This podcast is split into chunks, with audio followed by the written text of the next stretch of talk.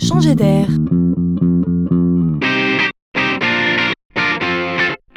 C'est la chronique de Laurent Collen.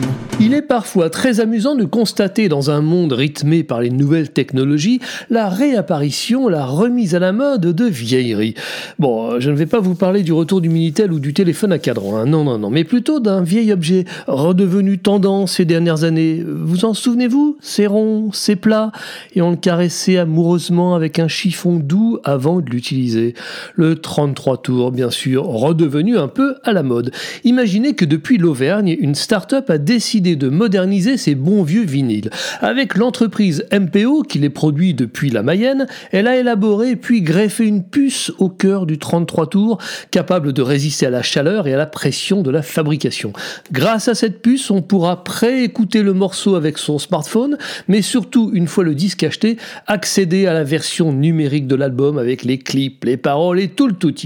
Bien sûr, bien sûr, on n'est pas en train de réinventer ici le marché de la musique de qui est plutôt dans la dématérialisation et l'accès à distance. Mais c'est un joli clin d'œil à la modernité, même les vinyles sont connectés. Quelle époque